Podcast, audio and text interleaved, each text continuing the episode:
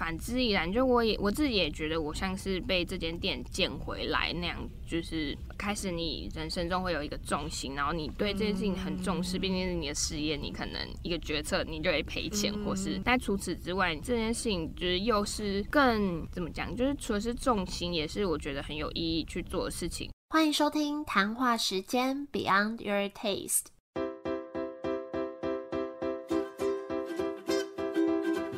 是佩佩，谈话时间是我和 Irene 创立的美食平台，我们将会在这里挖掘美味餐点以外的小巧思与故事。第三家我们要介绍的餐酒馆叫做雨声岛屿的雨声音的声，之前在第四十集的月底美食推荐介绍过，不知道大家还记不记得？那这是有一次我不小心路过的一间店，本来有点不确定它是在卖什么，但仔细走近一看才发现原来是酒吧。那我觉得这间店很吸引人的地方，除了是它内部的摆设，你会感觉它是一个很有温度的地方，一个想要连接台湾这块土地。的地方以外呢，我觉得最让我着迷的是它在每一个地方的文字，不管是在社群上、菜单上，或是一些角落。那现在就请创办人之一的韩来跟我们分享。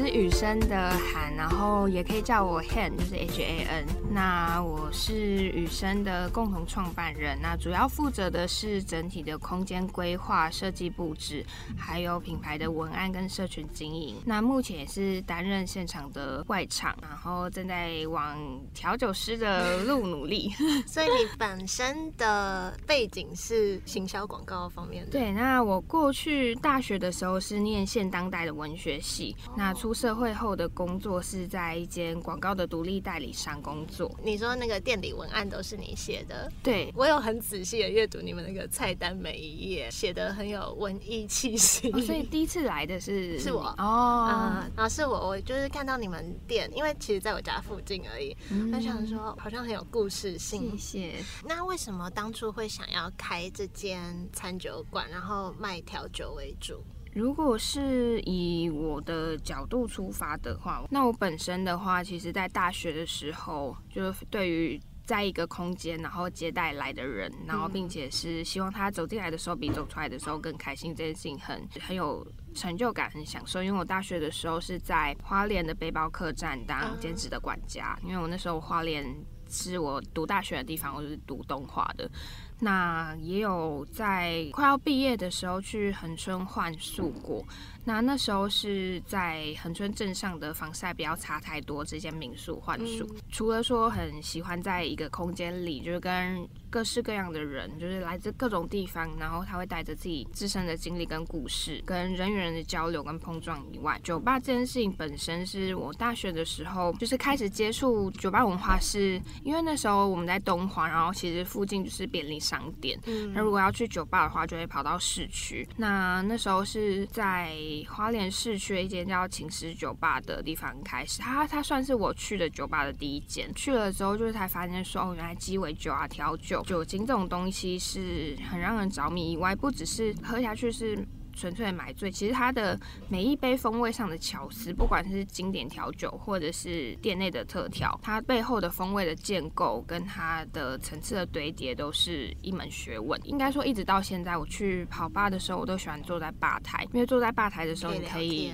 对，除此之外，你还可以看到调酒师他在用心的制作每一杯的调酒的那个专注的过程。嗯，那我觉得那个过程是我跟很多调酒师聊过，他们其实都觉得说自己。也是在比较像是一个表演的舞台，然后他在调制每一杯的过程，就有一些是美术背景的调酒师就跟我说，他觉得像是雪克杯，就是要调制摇的那个器具，它有点像是画笔。那里面的基酒啊，像是颜料，那加入的每一个利口酒或者是额外的材料，就像是呃，在画上去之后，除了颜料之后，你还会多多一些配色等等。那他在调制的过程，就是他在挥洒画笔。那有音乐背景相关的调酒师，他就会跟我说，对，其实很多调酒师他们都来自各个不同的背景产业。那除了是一开始就是餐饮以外，他们也。多半都会有像我们家的调酒师 Jory，他是自己是化学背景，嗯，然后我有认识像是刚刚说的他是美术背景，那我们自己家的另外一个调酒师劝他过去，虽然他大学是读物理系，但他从小是学音乐，那他就会形容说他觉得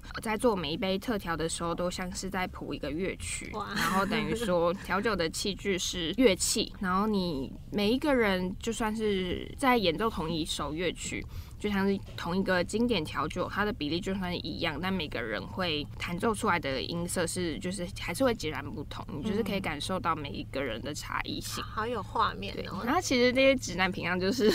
一个你也想不到他会用这种方式去比喻，对对，大家都很有想象力。对，其实我很喜欢这个产业，还有一个原因是，就是它算是。风味学上来说，它其实有点像跟化学相关，像现在很多澄清的技术啊等等的，都是跟实验性、实验室或者是化学背景相关。但是你又可以说这件事情同时兼具理性的计算，或是又加上了感性的想法，或很多有感情、有故事性的东西。那每一个人走入这一行的原因也不太一样，就变成说开酒吧或者是餐酒馆，只是一个你希望跟人交流的媒介，就是调酒。这件事情，它在我大学那个时候刚接触的时候，就让我很着迷。以外，有一阵子，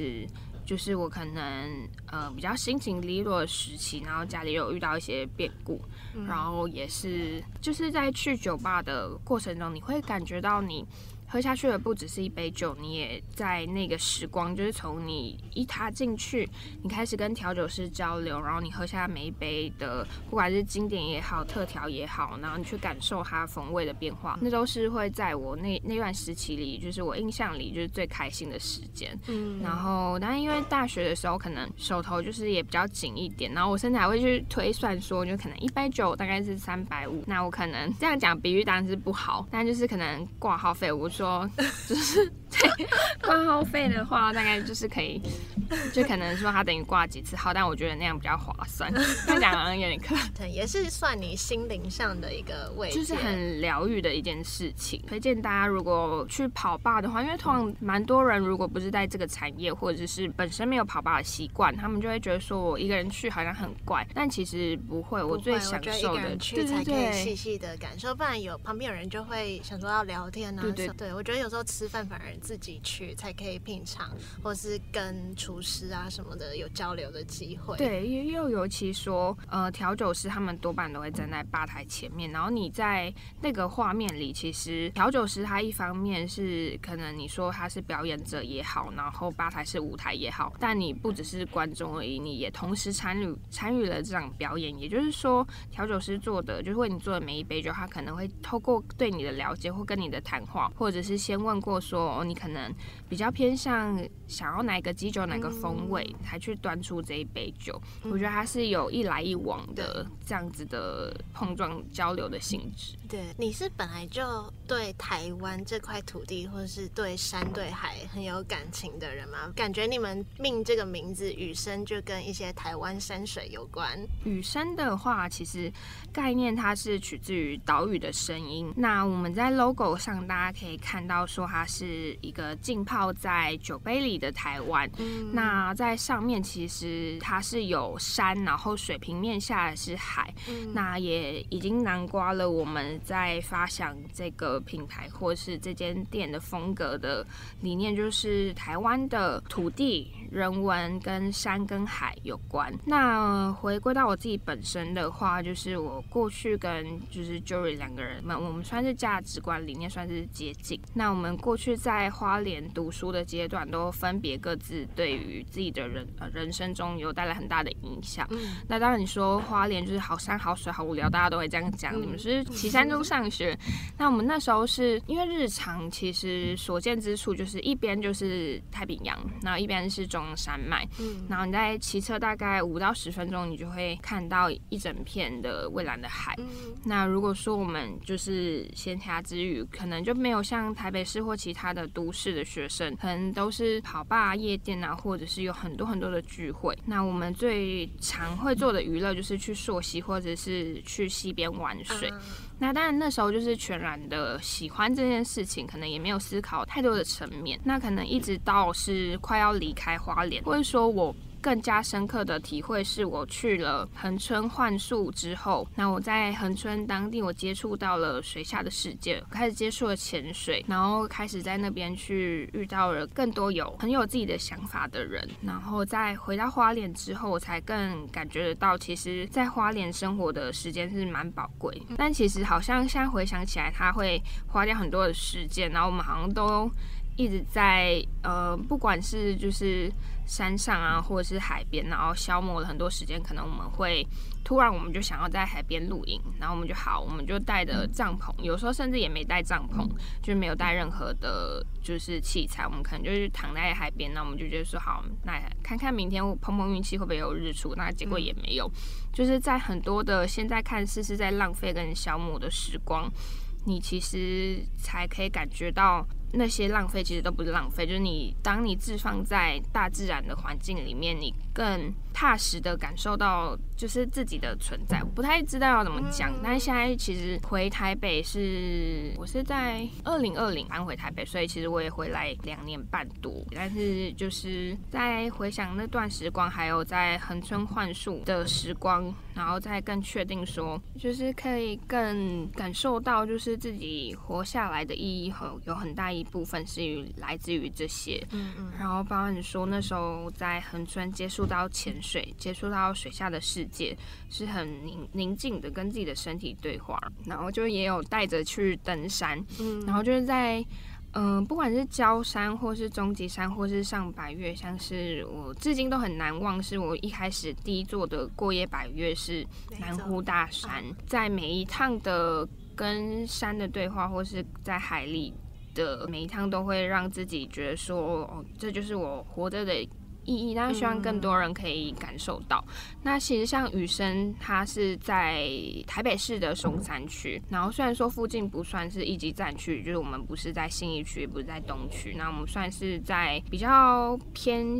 很偏的小巷子里面。但蛮多来的客人的反馈都是，哦我没有想到我在台北市会看到这样一座，呃，就是这样一个酒吧。然后甚至有一些比较浪漫的人，他会跟我说，我觉得很像是台北市最靠近海的地方，或者是在台北市的一座绿洲，或者是，就大家会有各种的比喻来跟我说，他很喜欢，他觉得说他在这里感觉好像远离了城市，但我在城市里面有一点，因为我其实是意外发现你那家店，我家虽然住。附近，但是平常不会这样走到那条巷子里。我是那时候在找店面的时候，就是绕绕绕，我差点租你们隔壁的隔壁，真的。对，然后我才去看，哎，就是好像黑暗中的光，然后想说去看看那是什么店，因为你们的 logo 也很特别嘛，就感觉跟台湾有关，然后里面看起来好像也跟台湾有关，然后觉得哇，那边开一家酒吧很特别，就是像你说的，本来都会要去信义区啊、东区，很少在那边有这种。店。对，而且讲到这个，我也觉得蛮好笑，是因为我们我们又跟一就是酒吧比较常见的长相又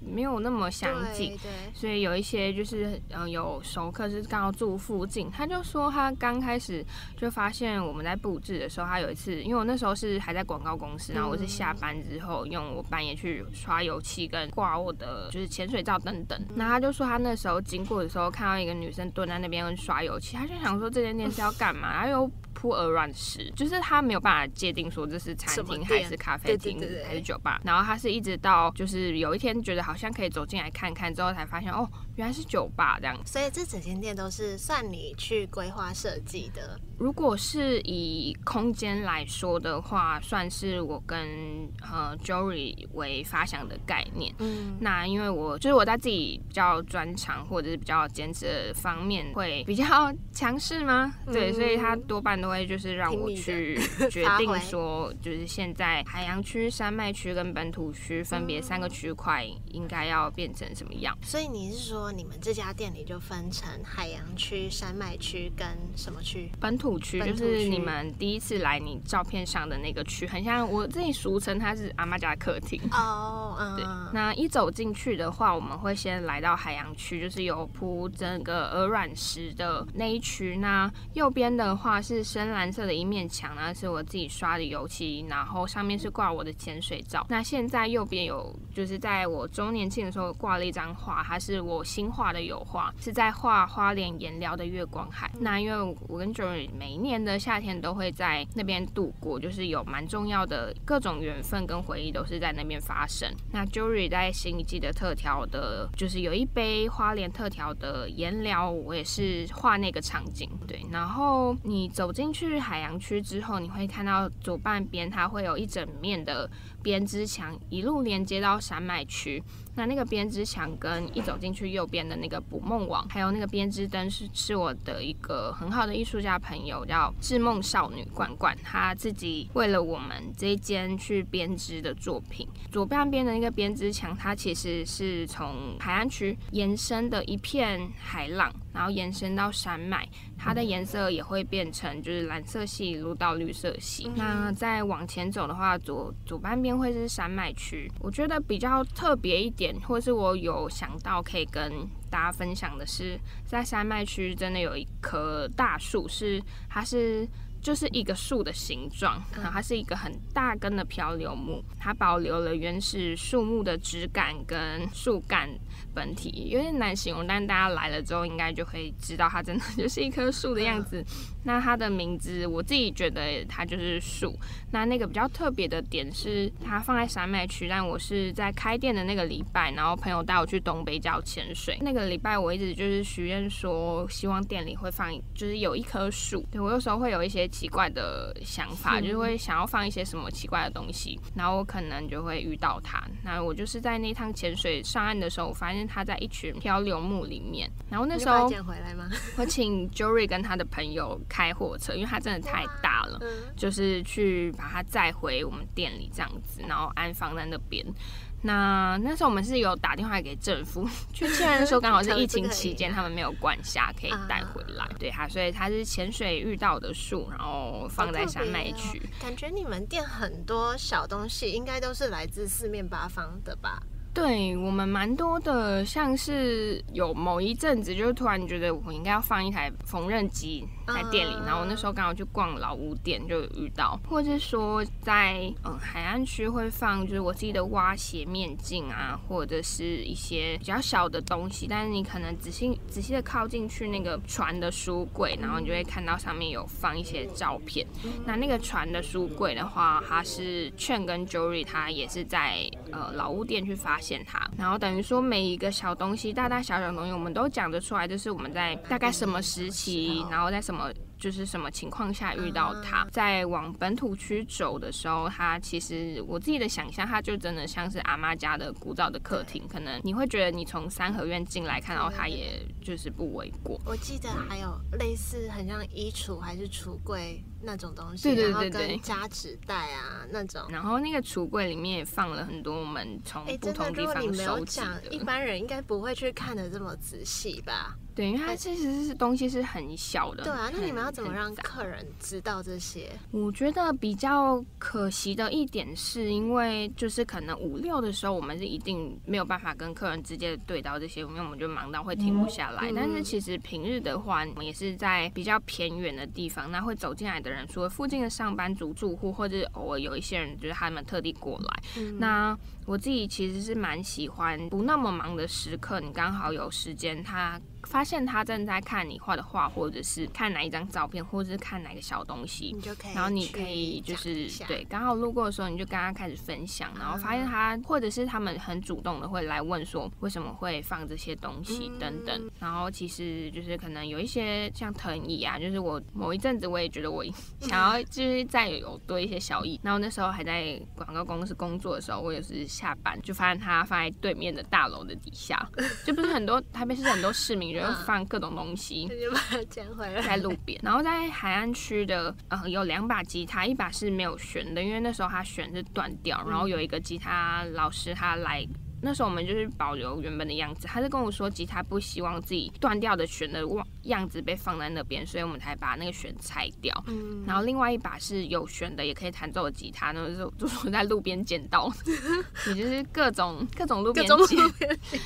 对，那那其实也有一点像是，嗯，反之亦然，就我也我自己也觉得我像是被这间店捡回来那样。就是开始，你人生中会有一个重心，然后你对这件事情很重视，毕竟是你的事业，你可能一个决策你就会赔钱，或是。但除此之外，这件事情就是又是更怎么讲？就是除了是重心，也是我觉得很有意义去做的事情。就是你会发现来的人他真的真心的很喜欢这边，然后像很多人也会给我反馈说。他读了我的文字，他获得疗愈，或甚至有有一些就是可能比较少见极端的案例，是他可能有一度有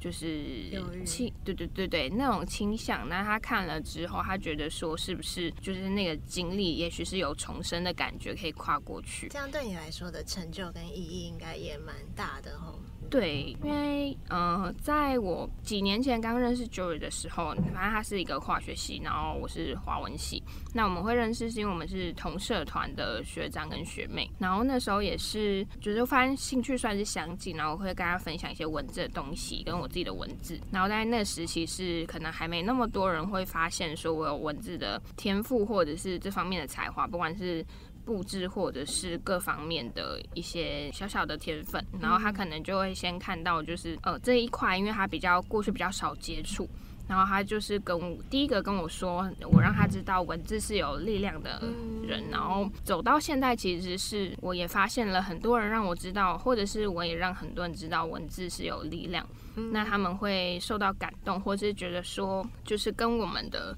店面要呈现给人的风格是很吻合，就是这些种种，我都觉得是很幸运的事情。我觉得你你的店，你根本自己开一个节目好了，然后每个角落放一个 QR code，直接变成一个节目，每个角落都。一段故事，感觉很适合哎，好像是一个蛮好的想法。因为我像我现在声音很破，因为我大概开店一年多。等你声音恢复，可以计划一下。我就我就是因为我我蛮坚持一件事情，就是每一桌来的，如果他是第一次来，然后我会把整份酒单都从头介绍到尾。就我上次去没有遇到，我不记得有女生在。那对我也不记得有遇到你，但如果是我自己在的话，我一定会就是会从。从酒单的最开始就介绍雨生为什么会是雨生，然后再把每一杯特调，就可能我们排列是酒感的最轻到最重，然后每一杯它的风味会偏向什么样的风味，就是其实不一定会大会坚持坚信，其实它是很耗时的，而且可能你在讲的时候，客人他就是这样听过去，然后他有时候在点的时候，他说他就会。再问一次这一杯，对，但我觉得就是我自己是很相信细节制胜啦，就是我有一些坚持，它可能很麻烦，然后也可能会让我的嗓音很破，因为我就一直在讲话，一直讲话，一直讲话，然后除此之外，也会因为客人他多半是会想跟你们现场的人有一些互动，然后会在吧台的客人也会更。更多一点时间去聊天，导致现在声音就 对难破。好好保养喉咙。你刚刚有说你开店的时候，你也觉得说就是讲了很多话，你有什么诀窍吗？我我有我有，我等下给你吃一个。而且你自己又是有在录，真的，我前两周我真的不太敢录音哎。我其实我现在是有点 累的状态，就是我后来又觉得，就是开店以后，因为我七点就要起来，然后七点半就要开店。我不知道你有没有发现我眼。眼睛一直眨，就是我隐形眼镜会开始失焦。可是你们就比较晚，就变成说，我觉得你们的行业应该也很辛苦，就变成说作息都不正常啊，这样。我现在的起床时间可能是我朋友的快要下班的时间。对啊，我觉得你们那更辛苦哎。或者说我要睡觉的时候，那其实我们呃平日是开到一点，假日到两点。那收店的话，往后大概推紧绷半小时到一个小时可以结束。回家再耍废一下。对，因为你我。就是下班之后，你就还是会想要有一些自己空闲的时间。尤其我的工作是会非常需要大量跟人接触，当然多半是会成为我的养分跟就是很享受的事情，但是它也同时在消耗我的讲话的扣打或者是社交的能量。对，我回家可能就会有一段时间就是窝在我的耍废区，就开始 就是就是真的很废，但就是想说哦，应该要洗澡，应该要睡觉，但是就是想对，再再耗一下时间，对，可能不知不觉就快填了。因为 我我也是一个蛮喜欢跟人交流的人，不然我也不会做这个节目。可是。开店之后就真的交流过头，对，觉 得真的是想要好好待在家就好。而且就包含说这件事情，它除了就是你你说它很浪漫也好，但它其实本质它还有服务业的成分。对对对。然后你可能客人在提一些要求，或者是有些人，尤其像我们是会接触到酒精，他喝完酒之后，大部分的客人还是很客气，但也有会遇到那种开始耍耍大爷的也有。然后，但你又不可能当下直接大发脾气，因为我本身其实脾气并不是很好，但是在工作的状态，我会切换到另外一个模式，就尽可能的去理解客人的需求，然后去找到说他就是可能对这一杯是哪哪一个部分不满意，或者是说想要找到更符合他风味喜好的调酒。然后你在想这些的过程中，你其实出发点是想要试图站在他人的角度，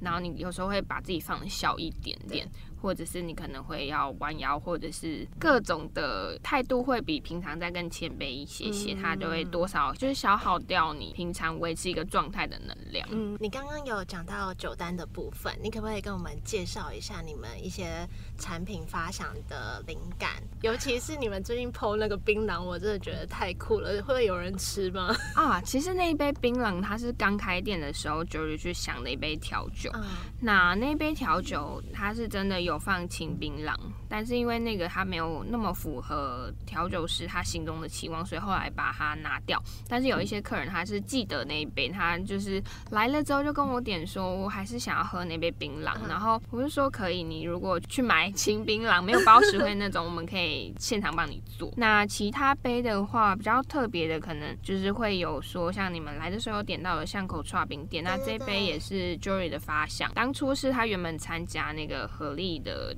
比赛的作品，他就想说就可以放进酒单。它比较特别的形式是，它是固态的调酒。那我们调酒是坐在上面的芒果分柜，嗯，底下的甘蔗瓶就是搭配着让它一起使用，让它酒感不会太重。那那一杯的话，就是真的是一杯串冰来呈现。对，它是就是我在别的地方也没有看过这种呈现方式，觉得真的很特别。然后这一杯的话，因为发想的人是呃，就是刚刚说的 Jory，他其实当初他巷口串冰店是我自己改的名字，因为我觉得它比较直接性的，让人家会引发好奇。那那他在当初想的时候，是他觉得是那个名字是年少，就是他会发想的理念是用台湾夏天化为实体，因为就是我们小时候不是很常会。就吃到串冰嘛，那尤其台湾夏天的风味的话，就是蛮多的水果都是会选用芒果啊。然后因为台湾的六到八月会历经收到播种、插秧的耕作过程，这一杯的话，除了选用了甘蔗汁，然后就是除了解暑以外，也有点象征贴近土地的香环。然后它也在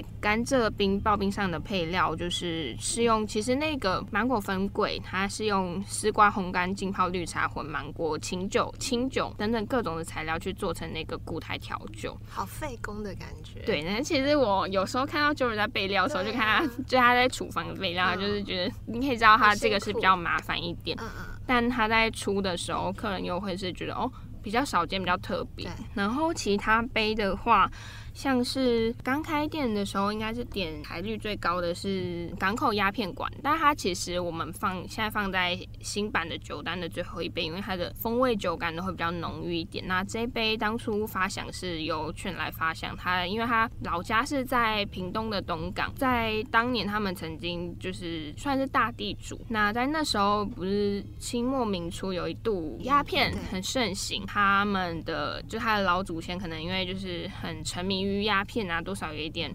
把祖产啊，就是败掉一些。那因为它是东港是在港口，那港口其实是非常繁华跟兴盛。但这一杯的话，除了呈现港口的繁华跟兴盛，也会呈现它的反向，就是因为沉迷于鸦片而。就是形成一种隐瞳，然后又会算是一种衰败。就是你看到的是繁华，就是它反反向是衰败，但是它同时出现在一个地方。嗯，那这一杯的话，它里面会是带烟熏，然后也会带乌梅汁的气息。它其实这杯风味算是比较浑厚。那我们在上的时候，其实这一杯它会。摆盘很很费工，因为它旁边会就是有一个真的是漏斗的形式，里面会放干冰。那我们在调酒的过程中，就是旁边也会撒上了柴鱼跟茶叶。那我们在调完酒之后，我们会用那个就火去烧它，它会有一个熏香的。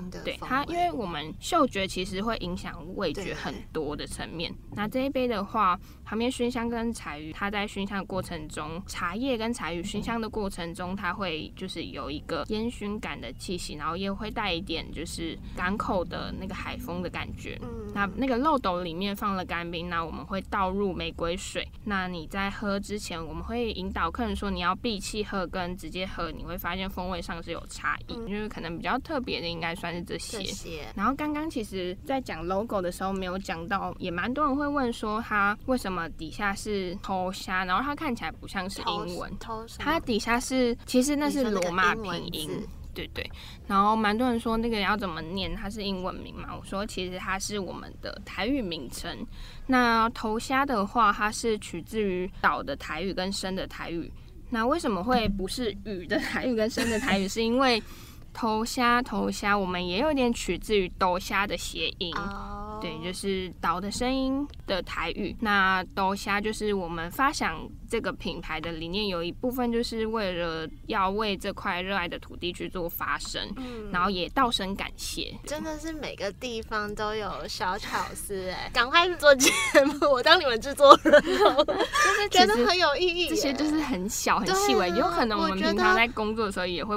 就是一度忘记要介绍这件事。对啊，因为我觉得你就把它整理起来，然后就变成你这家店就是一个导览馆、美术馆、博物馆的感觉，你不觉得很有意义吗？我当初在就是发想空间的时候，其实我们原本约好的是一季换一个主题，然后每季是就除了常设展以外，我们会。每季有当季主题的特展，确实有你刚刚说的展览的意味。但是随着我们大部分时间都在忙碌于现场的营运，然后可能就没有真的像当初说一季换一个主题。我懂。因为我也是行销背景，然后我现在根本行销的事都放最后面。对，就现场的事比较重要。对，真的。就是我当初其实有想好很多，可能可以怎么做。对，现在确实像你说的，可能某些行销的东西，我知道它很有效益，但是我可能大部分时间我都在。就你有更重要的事情需要扫厕所之类的。对。那最后你可不可以再用三个形容词或是关键字来形容你这间店？哇，我觉得这题超难的，而且我 为什么大家要卡在这一题？他要给一个都卡在，他要给一个定义，就是。我好像又没办法那么轻易的下下定义，在感性的层面，我可能会觉得它是承载、接纳，还有嗯，承载、接纳跟。我好像在逼你写作文哦。大家还是动词，就承载大家的情感跟故事，去包容人与人之间来这边留下的好的也好、坏的也好的情绪。然后发生的话，可能就是我们可能试图会透过，比如说像是刚刚港口鸦片馆、巷口串冰店，或是嗯苦瓜跟槟榔，就是一些比较本土食材的调酒，去传达说我们对于台湾物产的。就是想要发挥的其他地方。嗯，那如果是名词的话，应该就是山脉、海洋、土地，大概是这样。那最后你有没有什么话想要对我们的听众说？那因为就是会听这一个节目的听众，应该多半都是对。美食啊，餐饮就是本身可能会也会去探店。那如果说大家有机会可以来南京三明附近，就是来看一看雨生，就是可能空间是怎么样，然后调酒是怎么样，食物怎么样的话，就是大家来了可以跟我说是呃你们的听众。那我们的正餐点正餐的部分，就像是开胃菜、炖饭、意大利面。的点正餐的部分，我们会再送一盘我们的节气刷。哇！那我们的节气刷是我们店里很招牌的特色，会用就是二十四节气去发想，选用他们节气的概念，然后去来思考里面的材料选用哪些。那目前最受欢迎的刷是芒种，因为芒种是稻子收割的季节，所以我们这一杯是以 run 为基底，它会带麦茶，因为有大麦，然后还有一些乌龙跟爆米花榛果，然后喝起来是非常带麦香，然后也很就是很符合大众口味。好哟，谢谢，终于有粉丝 福利。不过听完你介绍，我真的会想要再去一次，就把一些之前没注意到的小细节都把它收集起来。就是可能我是希望大家就可能如果有喜欢的话，愿意给我们一些些时间，就是可能也让我去了解你们的故事，然后为什么会来，或者说你们如果有想要的话，我们也会跟你分享说为什么开了这家店。其实刚刚虽然其实我已经讲蛮多话。但有很多包含说券的故事、九日的故事，或我自己本身的故事，为什么跟这家店有那么多的，就是可以说是因缘的推导而有了这家店的故事，其实还有很多很难一言以概之。嗯，对，有机会可以来跟我们聊天，觉得非常有意义，然后也非常谢谢韩今天很用心的分享，嗯，也谢谢你们的邀请。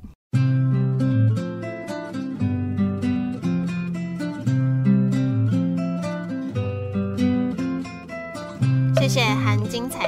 享，我觉得这间店真的太多故事了，短短的三十分钟真的不够听，大家一起敲碗他们开属于自己的节目。那我自己认识了韩，然后听完节目也觉得更喜欢这间店，觉得他们非常用心，很推荐你们有机会去的话可以去体验看看，跟他们聊聊天，听他们更多故事跟理念。那今天节目就到这里喽，谢谢你们的收听。如果喜欢这集的话，也欢迎多多帮我们分享出去让更多人听到这些店家的声音和故事。也欢迎在 Apple Podcast、Mixer Box 上面留言，告诉我们你的想法。你们的支持都是我们继续做节目的动力。就下集再见喽，拜拜。